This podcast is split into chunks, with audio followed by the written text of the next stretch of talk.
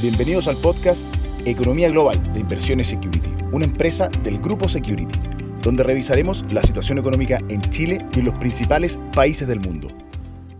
Hola a todos, soy Felipe Asensio, Portfolio Manager de Activos Globales y en nuestro podcast de Economía Global revisaremos las distintas oportunidades de inversión en acciones de diversos sectores económicos en un ambiente de elevada incertidumbre económica. Durante todo este año hemos visto cómo los eventos geopolíticos y la pandemia han agregado incertidumbre a una economía mundial ya estresada, con problemas de cadenas de suministros e inflación al alza. La guerra en Ucrania, la política cero COVID en China y el alza de los precios de commodities han generado presiones adicionales a los mercados debido al impacto que podrían tener sobre variables como el crecimiento económico, inflación y disponibilidad de bienes y servicios. Preguntas tales como, ¿la Fed podrá controlar la inflación en Estados Unidos sin generar una recesión? ¿Estaremos en el pic de la inflación o podría subir aún más? Los mercados ya han capturado todos los escenarios en los precios y por ende es momento de comprar.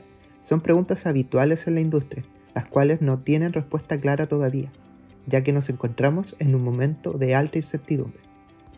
Producto de este aumento en los niveles de incertidumbre, los mercados han experimentado fuertes bajas, durante prácticamente todo el mes, pero últimamente han recuperado gran parte de dichas pérdidas.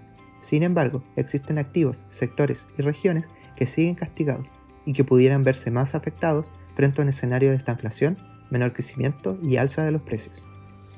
Sectores como tecnología, consumo discrecional y comunicación han sido los que más han caído en Estados Unidos, debido a que son sectores que mantienen compañías con múltiplos más elevados y son más sensibles a factores como alzas de tasas, reducciones de márgenes y que a su vez han mostrado los peores resultados en lo que va del año.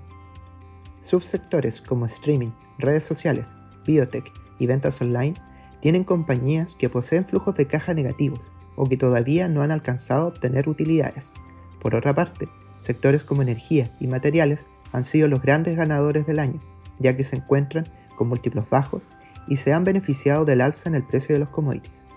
Sin embargo, esta venta masiva de compañías más débiles ha generado también que otras empresas que pertenecen a estos sectores que se encuentran más castigados, pero que no poseen las debilidades financieras de las antes mencionadas, sean igualmente afectadas, quedando con valorizaciones bastante atractivas. Por ejemplo, tecnología de la información ha caído a un nivel de price to earning forward cercano a su promedio histórico, múltiplo que no había alcanzado hace años.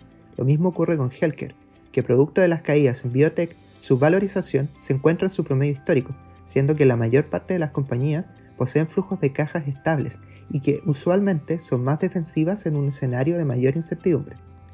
Por otra parte, el sector energético continúa viéndose barato con respecto a su historia, debido a años de desinversión y con múltiplos de price to earning forward de 10.5 versus el promedio histórico a 10 años de 33, uno de los sectores más baratos de Estados Unidos, en comparación a un consumo discrecional, que posee un múltiplo de 22.4, versus su promedio histórico de 20.9.